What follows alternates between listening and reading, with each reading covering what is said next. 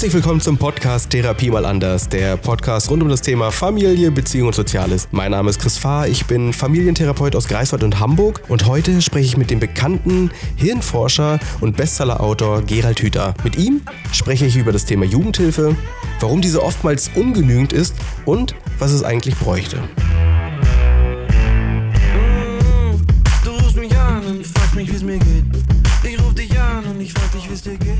Herzlich willkommen, lieber Gerald. Ich möchte heute mal über ein ganz wichtiges Thema sprechen, das Thema Jugendhilfe, einfach auch in unserem Land. Ich kann viel aus Mecklenburg-Vorpommern sprechen, weil ich von dort komme und ich da halt auch durch meine eigene Arbeitserfahrung, bevor ich selbstständig war, an unglaublich vielen Grenzen gekommen bin und vor allem durch viele Supervisionen, die ich begleite, mit ganz, ganz vielen Pädagogen arbeite und immer wieder beobachte, wie, wie diese Leute an ihre Grenzen kommen, wie sie selbst auch übergriffig sind. Und ich habe da so ein, so ein Lieblingszitat oder ein Lieblingssatz, den ich mal gerne sage, ist, dass ähm, ja, traumatisierte Kinder auf traumatisierte Erwachsene treffen in diesem Bereich. Was sagst du dazu, wenn du das hörst? Traumatisierte Erwachsene produzieren traumatisierte Kinder. So rum wird ein Schuh draus. Und das kann man dann weiterführen und kann sagen, verwickelte Erwachsene verwickeln ihre Kinder. Gewalttätige Erwachsene erzeugen bei den Kindern eine Situation, wo die Gewalt als Lösung verstehen und im Hirn verankern. Also hier ist schon äh, sehr viel an Übertragung da, so sagt man das üblicherweise, aber an, ich sag's mal so rum, wie ich es verstehe, wir bieten den Kindern bestimmte sehr, sehr ungünstige Lösungsstrategien für äh, die Probleme im Leben an. Und die Kinder werden ja blöd, wenn sie sehen, dass wir mit diesen Lösungsstrategien selbst glauben, zurechtzukommen und manchmal sogar noch erfolgreich damit sind, dass sie dann diese Lösungsstrategie nicht übernehmen. Das, das, was ich ja vor allem meine, ist, dass diese Kinder, die kommen zum Beispiel in eine Wohngruppe oder so ein Kinderheim ist ja noch ein alter Begriff dafür. So, und sie kommen ja, sie, sie haben ja Beziehungsabbruch und sie kommen von zu Hause raus und aus dem Grund sind sie meiner Meinung nach schon ganz klar traumatisiert, dass sie da einfach raus müssen oder sind, äh, weil es ist ja in der Regel nicht der Wunsch des Kindes oder ein kleinen Kindes, äh, da rauszugehen. Und ich hatte letztens oder schon einige Zeit her eine Supervision, da meinte der Pädagoge zu mir, wir haben keine traumatisierten Kinder in unserer Wohngruppe. Ja, muss man mal vielleicht ein bisschen genauer hingucken, dann ja. kann es sein, dass er sie doch findet. Ich finde, dass es im Grunde genommen auch äh, richtiger wäre, wenn das Kind bei seinen Eltern bleiben könnte. Nur dann bräuchten wir kompetente Therapeuten, die diesen Eltern helfen, aus ihren eigenen Traumatisierungen herauszufinden. Und wir können ja äh, Menschen, die mit ihrem eigenen Leben nicht gut zurechtkommen oder die sehr fragwürdige Bewältigungsstrategien gefunden haben, bisher nicht verbieten, dass sie Kinder kriegen. Also das ist nun etwas, was ich mir auch nicht vorstellen mag, äh, dass irgendeine Instanz äh, vorschreibt, dass jemand die Qualifikation hat und berechtigt ist, Kinder zu kriegen und andere haben das dann eben nicht, weil die zu große Konflikte in sich selbst noch zu bearbeiten hätten. Also bleibt gar keine andere Chance als dieses, diesen Anlass, dass jemand der selbst mit seinem Leben noch allergrößte Probleme hat und dann ein Kind bekommt, Vater oder Mutter wird, dass man diesen Anlass nimmt als eine und willkommen heißt als eine einzigartige Gelegenheit, in dieser anderen Person nochmal eine neue Erfahrung zu ermöglichen, nämlich dass äh, sie nicht immer nur von anderen wie ein Objekt behandelt wird, sondern dass sie selbst jetzt in der Lage sind, dieses Kind anzunehmen und und es ins Leben hinaus zu begleiten. Aber jetzt haben wir die Situation, dass diese Eltern aus welchen Gründen auch immer ähm, diese Kinder zu Hause nicht mehr haben, so, weil das Jugendamt entschieden hat, äh, die Kinder kommen jetzt raus und kommen in eine Wohngruppe. Ja, da muss man aber dazu sagen, dass das jetzt äh, keine Lösung ist, sondern es ist eine Notlösung. Richtig. Weil keiner in der Lage ist, das Geld dafür auszugeben, ja. was es eigentlich bräuchte, damit äh, solche schwierigen Eltern äh, die Chance bekämen, nennen wir es jetzt mal so einfach, gute Eltern zu werden. Ja. Prinzipiell, hirntechnisch, kein ja, Problem. Genau, aber das Man ist kann ja jedem Menschen helfen, nochmal sich eine neue Verschaltung ins Hirn zu bauen. Aber das muss man dann auch wirklich wollen. Und das ist, wenn das nicht gemacht wird, ist das staatlich dann offenbar nicht gewollt. Ja. Dann werden lieber Betreuungseinrichtungen sozusagen als Feuerwehr ja, und die Frage ist, ist das überhaupt eine Feuerwehr? Ne? Oder, ist, oder ist das ein Bestattungsinstitut? Ne? Das klingt jetzt mal ein bisschen hart von mir. Aber das ist einfach, was ich so sehe, ähm, ist ja, dass diese Pädagogen halt extrem überfordert sind, was die Kinder dort leisten müssen. Und äh, es, manchmal fällt es mir echt schwer, auch in, in diesen Runden äh, so neutral zu bleiben und wertfrei. So, weil viele Pädagogen echt so übergriffig äh, den Kindern gegenüber sind, was sie auch zum Beispiel in Fallsupervisionen berichten, dass, dass diese Pädagogen aus meiner Sicht super Schwierigkeiten haben, ihr Handeln selbst zu reflektieren. Und aus meiner Sicht muss ich mich ja selbst ein bisschen kennen, um mit Kindern arbeiten zu können. Und wir bringen ja die Kinder aus dieser Notsituation zu Hause raus, oder dieser vermeintlichen Notsituation, und bringen sie in Wohngruppen, wo beispielsweise sechs oder zehn Kinder mit unterschiedlichsten traumatisierten Momenten und Biografien aufeinandertreffen. So ist aus deiner Sicht eine Wohngruppe ein gesundes Lebensfeld oder Umfeld? Ich kann die Praxissituation nicht beurteilen, weil ich sie nicht kenne. Äh, aber grundsätzlich ist das natürlich selbstverständlich, dass jemand, der mit sich selbst Schwierigkeiten hat, nicht in der Lage ist, seine, nicht mal in der Lage ist, seine eigenen Kinder äh, ins Leben hinein zu begleiten, sondern der wird noch weniger in der Lage sein, fremde Kinder ja ins Leben hinein zu begleiten. Und deshalb müsste es eigentlich äh, eine Voraussetzung sein, ja. dass man so einen Beruf dann auch ausübt, dass man im Vorfeld, bevor man es lernt, wie es geht, mhm. sich mit der Frage auseinandersetzen sollte, ob man überhaupt der, die richtige Person für so etwas ist. Ja. Da naja, gibt es zwei Gründe, weshalb man das nicht sein könnte. Und das darf man dann ja auch gerne mit sich selbst ausmachen. Völlig ungeeignet sind Menschen, die unbedingt andere retten wollen. Mhm. Das ist leider ein Großteil der Leute. Ja, deshalb sage ich es. Ich weiß nicht, wie viele das sind, aber jemand, der selbst so schwierige Lebensbedingungen hatte und anschließend und dadurch zu dem, zu der Erkenntnis kommt, dass er nun andere retten will und andere beschützen will vor diesem Elend, der ist sehr ungeeignet. Es gibt äh, leider eben auch sehr viele Eltern, die beispielsweise schlechte Schulerfahrungen gemacht haben, selbst, und die deshalb ihre Kinder vor der Schule schützen wollen, mit dem Ergebnis, dass das Kind schon bevor es überhaupt in die Schule kommt, Angst vor der Schule hat. Ja. Das heißt, hier ist etwas ganz und gar aus dem Ruder gelaufen und das würde auch in diesen Fällen immer wieder äh, gefragt werden müssen. Warum machst du diesen Job eigentlich? Und wenn dann die Antwort kommt, ich fühle mich dazu berufen, weil ich äh, so selbst so viel Leid gehabt habe und jetzt also unbedingt die Kinder retten will. Also retten wäre noch der schlimmere Ausdruck. Also helfen kann man ja noch so drehen, dass man sagt, naja, ich will ihnen helfen, indem ich ihnen neue Erfahrungen ermögliche. Das geht ja noch. Dann hätte ich ja kein Problem damit.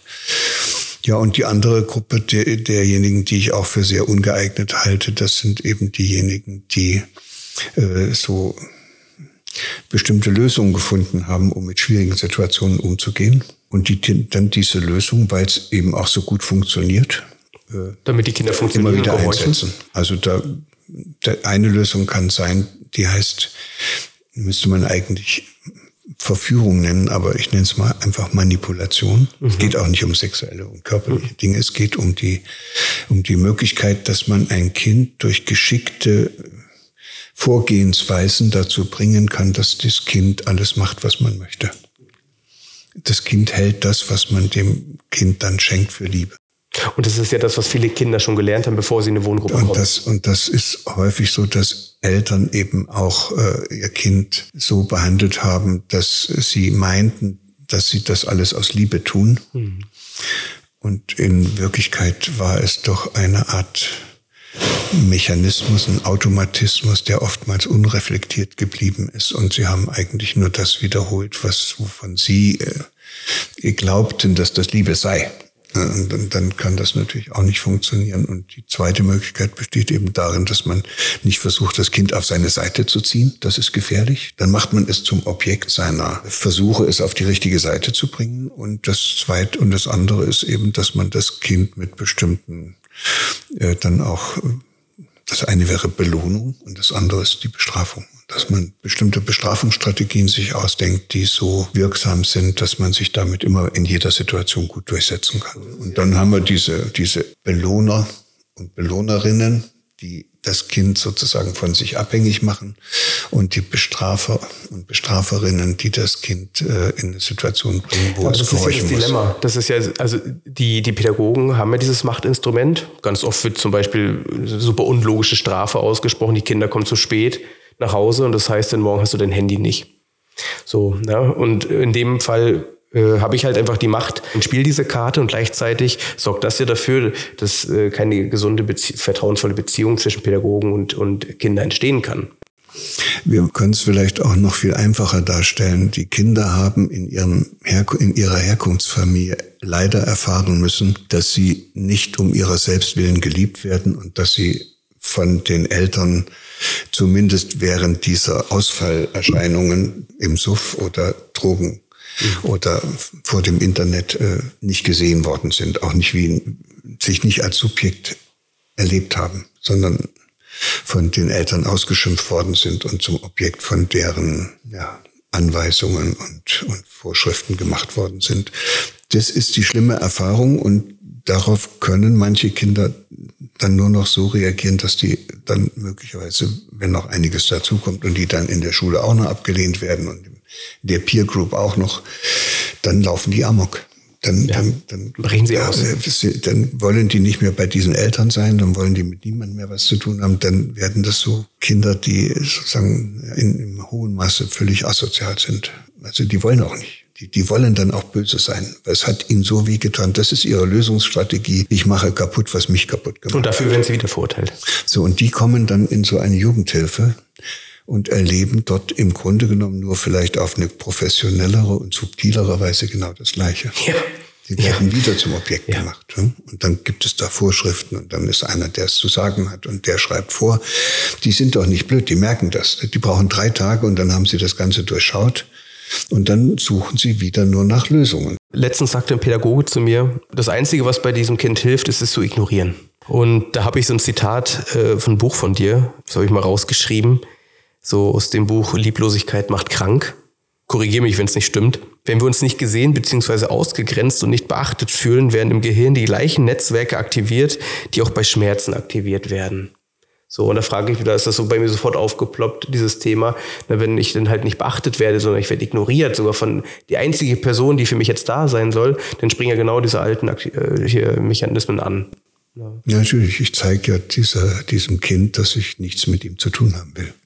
Ich lehne es ab. Es, das tiefe Bedürfnis nach Verbundenheit, falls es das jemals, also zumindest in dieser Einrichtung gehabt hat, ist dann definitiv hin. Das muss es selber unterdrücken. Dann will es auch gar nicht mehr verbunden sein. Äh, Und natürlich, das ist so ein Verfahren, was aus der Hilflosigkeit erwächst. Man weiß nicht, was man machen soll. Und dann muss man sich fragen, geht's denn überhaupt anders? Und dann muss man, wenn man dann genauer hinschaut und auch in der Fachliteratur nachguckt, es weiß keiner, wie es anders gehen soll. Weil wir in einer Gesellschaft leben, in der ja jeder den anderen zum Objekt macht. Gerade weil das so ist, haben wir so viele Probleme auf dieser Welt. Deshalb gibt es so viele Menschen, die sich auf der Suche nach einer Lösung für dieses Problem hoffnungslos verwickelt haben. Äh, Manche sind unter den Brücken als Junkies gelandet und manche sind äh, Führungspersonen in der Wirtschaft oder in der Politik geworden. Das ist äh, auch nur Ausdruck von unterschiedlicher Art von Verwicklung.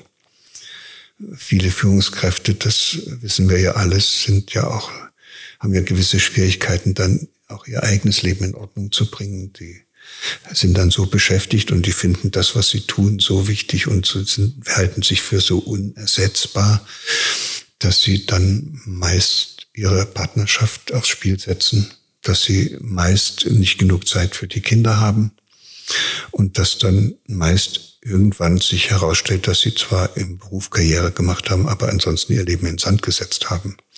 Also wir reden hier über ein Phänomen, was in der gesamten Gesellschaft verbreitet ist, dass einer den anderen zum Objekt macht. Das ist nebenbei gesagt das Ergebnis einer Struktur der Gesellschaft, die heißt Hierarchie. Überall dort, wo man solche Hierarchien hat, die da von oben nach unten gehen. Wir haben jetzt zwar eine Demokratie, aber es gibt ja immer noch Sportvereine und es gibt Schule und es gibt Elternhaus und überall hat man dieses Gefälle, wo einer oben ist, der zu sagen kann, was zu tun ist und die anderen haben das zu machen. Und die werden dann immer Objekte. Und da kann man jetzt nicht erwarten, dass Menschen in der Jugendhilfe dieses Geschehen durchschauen und sagen, okay, die Kinder sind deshalb hierher gekommen, weil sie wie Objekte behandelt worden sind. Und äh, wenn wir denen jetzt überhaupt hier helfen könnten, müssten wir äh, alles dafür tun, dass die sich wieder als Subjekte erleben können und ges sich gesehen fühlen, dass die ihre beiden Grundbedürfnisse, das eine nach Verbundenheit und das andere nach Autonomie und eigenen Gestaltungsmöglichkeiten, dann auch hier in dieser Einrichtung bei uns und in unserer Begleitung finden. So, und jetzt die große Frage, wie kann das umgesetzt werden? Weil das passiert ja, ja das, Jetzt kommen wir in die Bereiche, wo es dann auf einmal deutlich wird, warum es nicht funktioniert. Es wird ja viele geben, die sagen, das machen wir doch, das machen wir doch. Es kann auch sein, dass es Einrichtungen gibt, wo es geht. Ja. Und äh, wenn man dann genauer guckt, was das Geheimnis dieser Einrichtung ist, das ist keine Methode, sondern das sind dann Einrichtungen, wo diejenigen, die da drin arbeiten, eine innere Haltung haben die es ihnen ermöglicht, jedes einzelne Kind in seiner Einzigartigkeit ja. zu sehen und es auch zu mögen. So. Und das Problem. Und zwar auch diejenigen, die sie nicht leiden können. Ja, und das ist das, was ich mir unglaublich wünschen würde, dass es das gibt. Leider ist der absolute Großanteil äh, dazu leider nicht in der Lage. Das und haben das wir ja aber jetzt schon besprochen. Ja. Dieses Klagen hilft nun nicht mehr weiter, weil dieser Großteil ist auch sozusagen nur die Repräsentanz und die Widerspiegelung dessen, was in dieser Gesellschaft Richtig. passiert. Da ist auch der riesen überwiegende Teil der Gesellschaft richtet sein Leben so ein, dass sie entweder andere zum Objekt machen oder sich selbst zum Objekt machen und deshalb ihre unterschiedlichen Lösungen gefunden haben, um mit diesem Problem, mit dieser, mit diesen nicht gestillten Grundbedürfnissen einigermaßen umgehen zu können. Die sind dann im Grunde genommen Bedürftige nach wie vor, weil die Grundbedürfnisse nicht gestillt sind, aber sie haben eine Menge von Ersatzstrategien gefunden, mit deren Hilfe sie sich darüber hinwegtrösten können, dass das nicht geklappt hat. Und deshalb äh, nützt das jetzt nichts, äh, wenn man äh, Mitarbeitern in der Jugendhilfe nun vorhält, dass sie genauso sind wie alle anderen da draußen. Die, die, die, die, werden das auch nicht ernst nehmen, weil, weil sie ja gewissermaßen ihr eigenes Verhalten rechtfertigen können mit, der, mit dem Hinweis, dass es doch hier in unserer Gesellschaft alle so machen. Ja.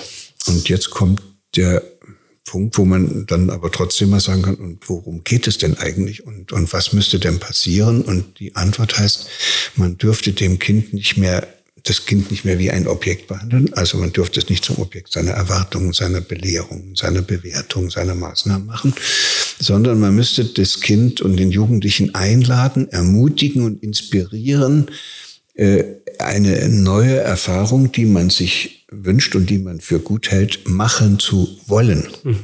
Der Jugendliche müsste derjenige sein, der das will. Und das kann man nicht durch Vorschriften und durch Maßnahmen, sondern nur indem man in ihm diesen Wunsch erzeugt. Und man kann das ihm nicht vorschreiben, sondern man kann ihn nur dazu einladen. Mhm. Und dazu müsste man natürlich äh, jemand sein, der in der Lage ist, und ich hab, ich hab jemanden dabei, einzuladen. Ich habe da ein Beispiel, ähm, ein 18-jähriger Junge oder junger Mann, so, der kommt auch äh, zu mir zu Gesprächen. Ähm, und der wohnt halt noch in einer Wohngruppe. Und er hat für sich entschieden, er würde gerne Sport machen. Also er geht im Fitnesscenter und bezahlt es mit seinem eigenen Geld. Taschengeld oder sonstiges, hat. So, ähm, die Pädagogen geben aber vor, wann und wie oft er zum Sport zu gehen hat. So, und da denke ich dann halt so, okay, dieser junge Mann ist 18 Jahre alt, der soll eigentlich darauf vorbereitet werden, selbstbestimmt zu sein. Und ihm wird halt nicht mal die, das zugemutet, dass er selbst für sich entscheiden kann, jetzt habe ich Lust auf Sport. Dieses ganze mit Belohnung und mit Bestrafungen erzeugte konditionierte Verhalten, was wir hier wieder mal als Beispiel vor Augen geführt bekommen, äh, ist Teil unserer Kultur. Und das war im folgenden Jahrhundert noch schlimmer und im Grunde genommen geht das ja hier nach wie vor wie auf dem Kasernenhof zu. Hm. Es ist nur besser kaschiert, es ist jetzt professionell äh, auch legitimiert und äh, das heißt aber nicht, dass es wirklich besser ist. Weshalb es nicht besser werden kann, hat wahrscheinlich eine ganz banale Ursache. Wenn ich jemand sein will, der einen Jugendlichen einlädt, ermutigt und inspiriert und endlich aufhört, ihn zum Objekt meiner Anweisungen und Erwartungen zu machen, dann müsste ich diesen Jugendlichen mögen. So einfach ist das. Ich müsste den mögen. Das heißt, ich müsste in meiner Ausbildung irgendwie gelernt haben, wie ich es, wie es geht, dass ich einen anderen Menschen, den ich eigentlich nicht mag, weil er mir eklig ist, weil er mir widerlich ist, weil er Dinge sagt, die mir nicht gefallen und Dinge tut, die furchtbar sind. Trotzdem müsste ich den mögen. Ich, ohne dass ich den mag, kann ich den nicht einladen. Das ist so banal wie nur irgendwas. Soll mir mal einer erzählen, wie einen anderen Menschen einladen will, sich nochmal für irgendwas aufzumachen, wenn er den nicht mag. Ja, so, und deshalb ist das eine entscheidende Qualifikationsvoraussetzung in diesem Berufszweig, dass man als Pädagoge, als Therapeut, als Begleiter, als Erzieher diese Menschen, die man da begleitet, dass man die mag. Sonst geht's nicht. Und da gibt es eine ganz banale kleine Übung, die man jederzeit machen kann, nämlich, dass man diese Frage für sich selbst immer mal wieder stellt, ob es nicht eigentlich in jedem Menschen, dem man begegnet, irgendetwas gibt, was man mögen kann. Man muss nicht die ganzen, den ganzen Menschen mit all seinen Verrücktheiten lieben. Aber irgendwas finde ich in jedem, was ich mag. Und dann lade ich diesen Anteil in dem anderen ein. Und dann sieht der ganze andere sich gesehen. Und da ihm das bisher noch nie passiert ist, dass er mal eine liebevolle Einladung bekommt, kommt der ganze andere mit. Ja. und das äh, könnte man eigentlich miteinander üben in den Teams. Das müsste eigentlich überall dort, wo Menschen für diese spätere Tätigkeit ausgebildet werden, das müsste da Pflichtfach werden. Und zwar ist es förmlich Bedingung. Wer das nicht kann, braucht gar nicht weiterzumachen. Aber so weit sind wir noch nicht. Und äh, das ist eben auch nicht zu erwarten, dass wir so weit sind. Wir haben diese Art von Umgangskultur und diese Form von Gesellschaftssystem, dem das alles so hierarchisch von oben nach unten geht und wo sowieso immer einer den anderen zum Objekt macht und wo immer der Wettbewerb äh, angeheizt wird, weil man da aus dieser misslichen Situation nach oben will auf der Karriereleiter. Das haben wir jetzt schon seit 10.000 Jahren, seit der Sesshaftwertung und seitdem es sozusagen Privatbesitz gibt. Das ist über Generationen hinweg tief in der Kultur verankert. In manchen Kulturen übrigens nicht so sehr wie bei uns. Das sind dann immer die Kulturen, wo man dann mal hinfährt und sagt, man, die sind eigentlich so nett zueinander.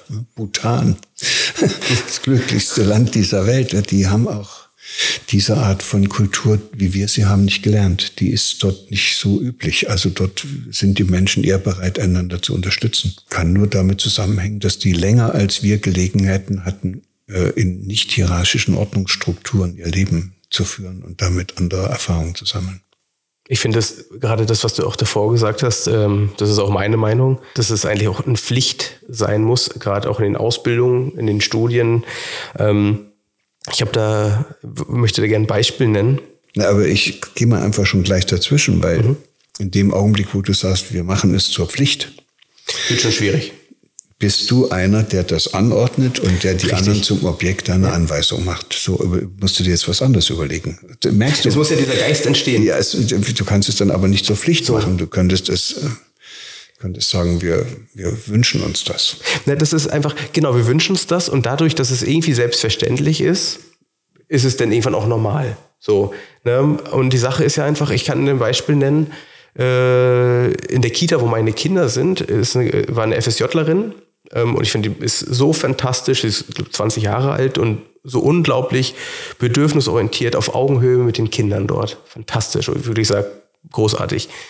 Und diese junge Frau hat ein Praktikum gemacht in einer anderen Kita, ne, einfach mal zu diesem Schulsystem zu kommen.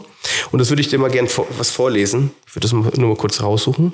So. Und bei ihr war die Situation, dass sie eine Grenze benannt hatte dort. Sie gesagt hat, ich schaffe es nicht, acht Stunden zu arbeiten hier. Ich merke das körperlich, ich komme an meine Grenze. Und da ist das halt so passiert, dass ihr dann gesagt worden ist, ja, da bist du halt für den Job nicht gemacht und du solltest dir dann mal psychische Hilfe holen. Das ist das, was von dieser Leitung gesagt wurde oder beziehungsweise von diesem Pädagogen dort. Und dann hat sie mit mir darüber gesprochen und meinte, Chris, ich bin damit so traurig und so überfordert. Und sie hat für sich entschlossen, einen Brief zu schreiben. Und ähm, sie hat mir dann diesen Brief geschickt und hat mir auch gesagt, ich darf den gerne teilen. Ich habe sie gefragt, weil mich der so bewegt hat, und den würde ich einfach mal gerne vorlesen. Das ist jetzt, ähm, ich würde einfach mal an, an wen hat sie den adressiert? An die Kita-Leitung. Hm, okay. So, und da hat sie, ich kürze das dann mal ab in den Momenten, so, äh, liebes äh, Kita-Team, mich hat es so verletzt, wie ihr entschieden habt, dass mein Praktikum beendet ist, ohne vorher mit mir zu reden. Eure Einschätzung, ich sei derzeit nicht belastbar für, den Voll für ein Vollzeitpraktikum, konntet äh, ihr mir nicht persönlich mitteilen, sondern habt erst mit der Schule Kontakt aufgenommen, die es aber nicht bestätigen kann. Ich hatte eine anstrengende, aber auch eine sehr gute und lehrreiche Zeit bei euch und hätte gerne mein Praktikum dort beendet. Ich habe dir, Punkt, Punkt, Punkt, gesagt, was ich brauche, um gut da zu sein, nämlich eine kürzere Arbeitszeit. Ich weiß nicht, ob ihr das als persönlichen Angriff auf eure Vorstellung von Arbeit verstanden habt. Das habe ich jedenfalls nicht gemeint. Ich habe meine Grenzen transparent gemacht, um die Qualität meiner Arbeit in der Zeit, die ich da bin, zu gewährleisten. Ihr habt mir nicht gesagt, was ihr braucht, um mit mir zu arbeiten. Ich habe Feedback bekommen, dass ich passiv sei, zum Stillstand komme, nicht reagiere, keinen Blick für die Aufgaben habe, zu langsam bin, den Kindern zu viel Raum lasse, die Kinder und Pädagogen nicht genug unterstütze. Ich habe das getan, was ich konnte, was ich wusste über die Begleitung von Kindern und ich weiß, ich kann und weiß bei weitem nicht alles. Aber ich habe durch eure Rückmeldung das Gefühl bekommen, ich bin falsch, nicht gut genug, strenge mich nicht an. Ich kann nur zwischen den Zeilen vermuten, was ihr von mir gebraucht hättet. Wir brauchen eine Praktikantin, die leistet und funktioniert, die nichts hinterfragt und nichts anders macht. Wir haben Umzugsstress und können es nicht tragen, dass du nicht als vollwertige Fachkraft da bist. Wenn ich das gewusst hätte, hätte ich vorher sagen können, so eine Praktikantin bin ich nicht. Ich weiß, die allermeisten Praktikanten und Pädagogen passen sich an, auch wenn sie dabei über ihre Grenzen gehen und tun Dinge, die weder ihrer Haltung noch ihrem Gefühl entsprechen. Herzliche Grüße. Und das hat mich so berührt und bewegt, dass eine 20-Jährige so reflektiert umgeht und so eiskalt abgeschossen wird. Ja, aber es wird äh, diejenigen, die uns hier zuschauen, nicht überraschen. Das ist die Art und Weise, wie es zugeht in unseren Einrichtungen, also in den Schulen, an der Arbeit, in den Parteien, in den Regierungen und natürlich auch in den Familien und in den äh, Kindergärten. Ja. Und das ist ja das Schlimme, du hast so fantastische Pädagogen und dann gibt es halt die Personen auch, so würde ich das mal beschreiben, die ein sehr geringes Selbstwert haben, die sich dann anpassen, weil sie müssen. So, und da geht dann halt diese wunderbare Energie flöten, die sie eigentlich so mit reingetragen hätten, weil sie denken, okay, das ist aber, das ist die Arbeit. Ich erinnere mich an mein Praktikum, mein allererstes Praktikum, als ich die Ausbildung zum Erzieher gemacht habe, da gab es noch diese wunderbare Schlafwache in Kitas. Und da kam die Leitung zu mir und sagte, Chris, wenn ein Kind auf Toilette gehen äh, möchte, lässt du es nicht, weil es muss nicht, sondern es will bloß nicht schlafen. Und ich war da mit 18 Jahren und war so im Dilemma und dachte, wie krank. Also für mich spricht da alles gegen. Aber den ersten Gedanken, den ich hatte, war, aber ich kriege eine Beurteilung. Also muss ich ja irgendwie bedienen. Und schon war ich für mich total im Dilemma. Ne? Und da einfach auch ja, diese, diese Kollegin hat ja hier offenbar ihren eigenen Wertmaßstab, ihre eigene Würde und ihr eigenes Selbstverständnis als Pädagogin wichtiger gefunden als die Anerkennung und die Lobhudelei ihrer Kollegen. Das ist ein mutiger Schritt. Wird ihr nicht viel nützen. in dem Fall nicht. Aber nee, und äh, in Bezug auf die Anerkennung, die sie von solchen anderen Menschen dann findet, aber für sich selbst eine Spitzenleistung. Also da in solchen Situationen zu sich selbst zu stehen und das auch deutlich zu machen, dass man nicht für alles zur Verfügung steht ist die Befreiung des wahren Selbst aus der Umklammerung einer Objektrolle. Ja, ich finde es ein fantastisches Beispiel. Und äh, das hat mich so bewegt und für mich war das wichtig. Ja, das Interessante ist ja, vielleicht ist es das noch als Take-Home-Message für alle, die da zuschauen. Das kann jeder. Also beschweren ist keine Kunst, also meckern und äh, unzufrieden sein ist keine Kunst. Das ist sozusagen das Energiesparprogramm im Hirn. Kann man sich auch noch Verbündete suchen, die auch noch alle mitmeckern.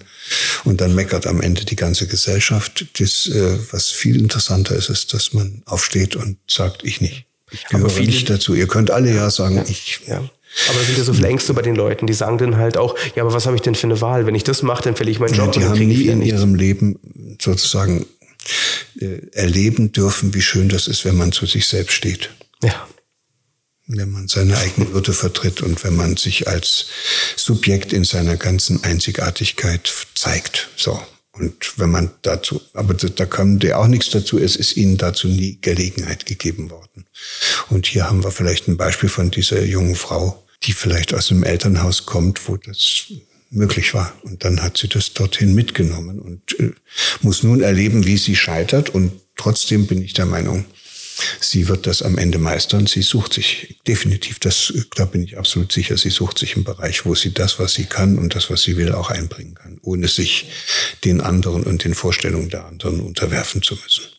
davon bin ich auch überzeugt. Deswegen war mir das auch, ich wollte dieses, diese Erfahrung teilen, weil sie mich einfach so persönlich berührt hat und äh, mit denen ich darüber gesprochen habe, auch bisher. Ich würde noch mal gerne kurz zurückkommen auf das Thema ambulante Familienhilfe. Ist das ein Begriff, wenn ich das sage? Also die sozialpädagogische Familienhilfe, wo ja die Aufträge vom Jugendamt kommen, dass man in die Häuslichkeit der Eltern geht.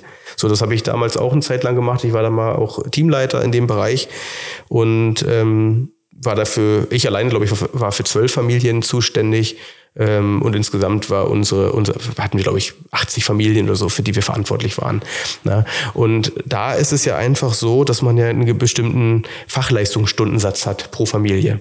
Na, sagen wir mal fiktiv, man hat 15 Stunden im Monat. Da ist aber halt auch Fahrzeit drin, da ist Dokumentation drin, so und reine Kontaktzeit ist dann halt vielleicht die Hälfte oder ein bisschen mehr als die Hälfte. Ähm, und das reicht ja bei weit nicht aus, aus meiner Sicht eine gesunde, vertrauensvolle Beziehung aufzubauen zu diesen Familien, die einfach Hilfe benötigen. So, was, was denkst du darüber, über dieses System Familienhilfe?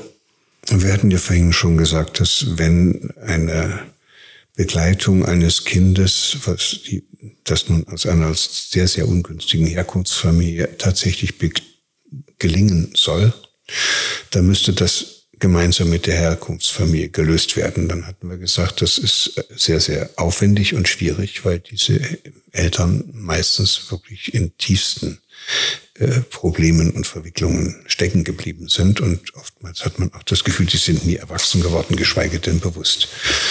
Das heißt, da hat man wirklich was zu tun, um diese Eltern aus dieser schwierigen Situation, um ihnen Gelegenheit zu geben, die Erfahrungen zu machen, die sie brauchen, damit sie Lösungen finden, um aus solchen, solch einer schwierigen Situation, in die sie geraten sind, herauszufinden. So, und äh, das geht nicht mit solchen Besuchen einmal die Woche oder irgendwas. Und das geht erst recht nicht, wenn dann auch noch die Zeit vorgeschrieben wird, die man für so einen Besuch hat. Das ist also im Grunde genommen alles lächerlich. Und offenbart, es genau auf den Punkt. Und so ist es. Offenbart einfach nur, dass uns als Gesellschaft, und jetzt wird es wirklich ernst, weil das gilt für uns alle, uns ist das nicht wichtig genug.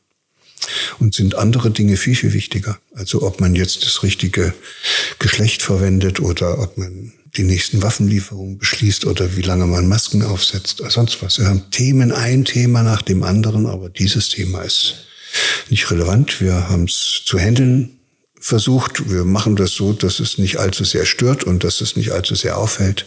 Aber es ist ein Offenbarungseid, den wir da leisten, nämlich wir zeigen, dass uns diese Familien und deren Kinder im Grunde genommen scheißegal sind. Leider. Ja, kurz sprachlos, aber Fakt ist es, es ist einfach das, was ich auch spüre. Diese Aufträge, die es so, und allein dieses Wort allein schon Auftrag, ne, äh, die kommen ja vom Jugendamt. So, und mit fast allen Menschen, mit denen ich Kontakt hatte, äh, verbinden das Thema Jugendamt mit was Negativem.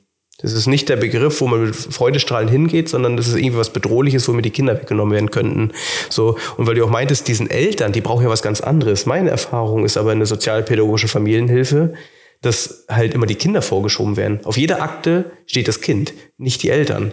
Ich erlebe, habe das über Jahre hinweg erlebt, dass die Kinder bespaßt werden dort. Sie werden kurz rausgenommen, man fährt mit ihnen zum McDonalds, zum Strand, im Kletterwald, so, und dann bringt man sie wieder zurück. So, und dann kommt eigentlich noch Kritik von den Eltern und sagt, na, hast du mir was mitgebracht? Oder, oh, du hattest aber einen schönen Tag und wir saßen hier rum. So, ne, und, und da braucht es ja was ganz anderes, wo ich auch gemerkt habe, mich persönlich hat diese Arbeit krank gemacht. Ich bin dort einfach, ich bin dort dran zerbrochen, weil ich immer mit Menschen gearbeitet habe, die nicht wollten. So, und das bringt ja auch diesen ganzen Bereich so in die Not, wo ich auch mit dem Jugendamt oft arbeite. Ich leite zum Beispiel auch in, in Jugendämtern Supervision, wo ich auch mal einen anderen Einblick bekomme. Und letztendlich sind ja auch die Personen, die da arbeiten, auch absolut fast alle überfordert. Ne, sie haben teilweise 80 äh, Fälle, für die sie verantwortlich sind. Wie soll man denn dort eine Beziehung aufbauen können und darüber dann auch noch entscheiden? So, und da ist ja eigentlich auch, wie du es halt beschreibst, du es ja auf den Punkt gebracht hast, das ist ja eigentlich, ähm, äh, eigentlich ist es allen scheißegal. So, und, aber was braucht es, dass es da ändert? Ne? Es würde ja keiner zugeben, dass es ihm scheißegal ist. Nur wenn man das ganze Geschehen von außen betrachtet, erkennt man es. Und es hat meiner Ansicht nach keinen Sinn, sich über die Zustände zu beschweren, die dort herrschen, weil das ja offenbar Zustände sind, die nicht geändert werden wollen. Wo, wo es keine Lobby gibt und wo es niemanden gibt, der sich, der sich dort für diese Kinder und für eine andere Art der Arbeit mit diesen Familien einsetzen möchte. Hm. Und ich bin davon überzeugt, dass es den Leuten, also die direkte arbeiten, auch die im Jugendamt, denen ist es nicht scheißegal, den jeden Einzelnen. Aber irgendwas hat ja dann mal für gesorgt, dass es ist, wie es ist. So. Wir können das doch benennen, wem das scheißegal ist. Dem Wahlvolk. Wenn sehr viele Bürger dieses Landes der Meinung wären, dass das ein Thema ist, was und Problem ist, was dringend geändert werden müsste, dann wird es sich sehr schnell eine Partei finden, die das als dringend auf ihre Agenda schreiben würde. Und dann würde diese Partei sehr schnell gewählt werden. Es schreibt sich aber keine Partei auf die Agenda, weil jede Partei weiß, dass das eine Minderheitengruppe ist, die so etwas einfordert, weil das nicht mehrheitsfähig ist. Die Mehrheit der Bevölkerung ist sehr zufrieden mit dem, was sie haben. Sie sind Besitzstandware, die haben keine Lust, sich um verwahrloste Kinder zu kümmern. Und deshalb ist es ihnen lieber, sie sperren die dann weg oder behandeln sie auf mhm. irgendeine Art und Weise. Aber, aber, genau das bringt ja die Pädagogen so in die Not. Es gibt ja auch die Pädagogen, ich kenne wirklich viele, die mit Herzblut dabei sind und die einfach an dem System zerbrechen, weil sie sagen, ey, diese Familien brauchen eine ganz andere Zeit und ich muss hier mit meinen zwölf Fachleistungsstunden klarkommen. Aber mit dem Jugendamt brauchen wir auch nicht reden, weil da ist dann halt auch wieder das Druck. Also ich erlebe viele Träger, die auch wirklich zu mir sagen, ja Chris, wir dürfen da nichts sagen, weil dann werden wir nicht mehr belegt vom Jugendamt was soll man, da, was, ich kann da nichts anderes sagen. Wenn, nee, ich, so, wenn ich so eine Arbeit machen müsste, wo ich sehe, das ist weder gewollt noch ist abzusehen, dass sich daran was ändert, dann würde ich den Dienst quittieren. Und würde mir dann aber nicht meine Ideale versauen lassen, sondern würde mir einen Platz suchen, äh, wo ich so mit Jugendlichen arbeiten kann und vielleicht mit deren Familien, wie ich mir das vorstelle. Und das gibt es ja auch. Dann muss das eben in private Hände. Und es gibt so soziale Landwirtschaft, es gibt äh, Einrichtungen, auf denen man mit Familien gemeinsam arbeiten kann. Die erwirtschaften dann manchmal sogar noch irgendwas, sodass die auch sich äh, ökonomisch halten können. Muss man sich mal ein bisschen umgucken, glaube ich. Und wenn es das noch nicht gibt, was man sucht, dann hat man die Möglichkeit, es selber aufzubauen. Richtig, so und da fängt es ja an. So, wo kriege ich da die Unterstützung, sowas aufzubauen? So, ich habe ja zum Beispiel, ich habe mir persönlich meine Blase geschaffen. Ich habe meine Praxis, ich bin jetzt selbstständig. Ich arbeite jetzt mit Menschen oder hauptsächlich mit Menschen, die freiwillig zu mir kommen. Aber gleichzeitig ist das ja für die auch ein Privileg, weil, weil das ja eine Dienstleistung ist, die sie selbst bezahlen müssen. Es gibt ja viele Familien, die können sich das nicht leisten. Ja, es gibt eben einfach sehr viele Menschen, die nie Gelegenheit hatten, mal selbstständig was aufzubauen, mal was nach eigenen Vorstellungen zu gestalten. Die haben immer nur das befolgt, was notwendig war, um in diesen Einrichtungen, durch die sie gegangen sind, einigermaßen bestehen zu können. Und dann braucht man sich nicht wundern. Es ist auch kein Vorwurf. Kann man höchstens sagen, okay Leute, wacht endlich wenigstens mal auf und guckt euch an, was ihr da tut. Vielleicht kriegt ihr dann eine Idee und Impuls, es anders zu machen. Und dann kann der Hirnforscher nur ermutigend sagen, äh, am Hirn liegt's nicht. Also man kann jederzeit im Leben nochmal äh, eine grundlegende Veränderung in, in, in Gang setzen. Und wenn man dann neue Erfahrungen macht, kriegt man auch neue Verschaltungen da oben rein. So, da haben wir auch wieder einen schönen Schluss gefunden für dieses Gespräch. Und äh, ich danke. Es ist ein schwieriges Thema. Und äh, du merkst, dass ich ein bisschen immer wieder versucht habe, deutlich zu machen, dass wir endlich aufhören müssen, uns über Dinge aufzuregen, von denen wir wissen, dass wir sie nicht ändern können, die sozusagen zu unserem System, in dem wir leben, zu diesem gesellschaftlichen System dazugehören. Und wer das nicht aushält, sich sozusagen diesem System auszuliefern, der muss einen Weg suchen, wie er da rauskommt. Aber dieses äh, drinbleiben und klagen und drinbleiben und erwarten, dass die Erlösung von irgendwoher kommt oder dass die nächste Regierung es besser macht, das tut mir leid, das wird wohl vergeblich bleiben. Das wird nicht passieren. Und aus meiner Sicht zum Abschluss vielleicht, was ein bisschen helfen könnte, wäre einfach, wenn es eine ganz andere Vernetzung dieser ganzen Instrumente geben würde. Und die kommt auf jeden Fall in der Erfahrung, die ich gesammelt habe in meiner Region, wesentlich zu kurz die Leute wissen gar nicht, was sie unterschiedlich machen. Ja, es ist Vernetzung ist ja auch gut. Es im Hirn ist auch viel vernetzt. Aber äh, Vernetzung per se alleine ist vollkommen sinnlos, wenn man nicht weiß, wofür man sich vernetzt. Das wäre so, als hätte ich ein hochvernetztes Hirn und wüsste nicht, was ich damit anfangen soll. Man muss sich dann schon fragen, wo sind die Menschen, mit denen ich mich verbinden möchte, weil wir gemeinsam ein Anliegen verfolgen, was sich alleine nicht umsetzen lässt. Und dann kriegt man Teams zusammen, die wirklich eine die Power haben und die auch, die auch was äh, bewirken und die was in Gang setzen. Und das haben wir alle nicht gelernt, äh, in der Schule nicht und in der Uni nicht und in der Ausbildung auch nicht. Und deshalb ähm, muss man es einfach ausprobieren. Das ist so wie Kinder. Kinder müssen eben auch spielerisch ausprobieren, was geht.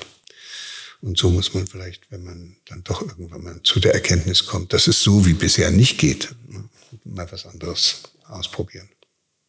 Muss ja nicht immer gleich alles an Nagel hängen. Das ist, ist mein Lieblingsbild dafür ist immer der Fußballer. Der hat ein Standbein, mit dem kassiert er das Geld, auch als Jugendhilfe Angestellter. Und dann hat er ein Spielbein, mit dem schießt er die Tore. Und das äh, könnt ihr euch jetzt alle nochmal zu Hause überlegen, wo euer Standbein und euer Spielbein ist. Das Standbein braucht man nur, damit man das Spielbein freikriegt. Und es gibt viel zu viele Leute, die haben zwei Standbeine und die schießen einfach keine Tore. Ach, perfekter Schlusspunkt. vielen lieben Dank. Ja, vielen lieben Dank, lieber Gerald Hüther. Und ich, ja, bedanke mich einfach recht herzlich, dass du dir die Zeit genommen hast, einfach auch mal auf ein Thema einzugehen, worüber halt nicht so oft gesprochen wird. Es ist ein schwieriges Thema. Es werden sich auch einige auf den Schlips getreten fühlen, aber ich habe es ja so versucht auszudrücken, dass es keine, keine Kritik an dem Verhalten von irgendwelchen Leuten ist, sondern dass das verstanden werden kann als eine systemimmanente Eigenschaft.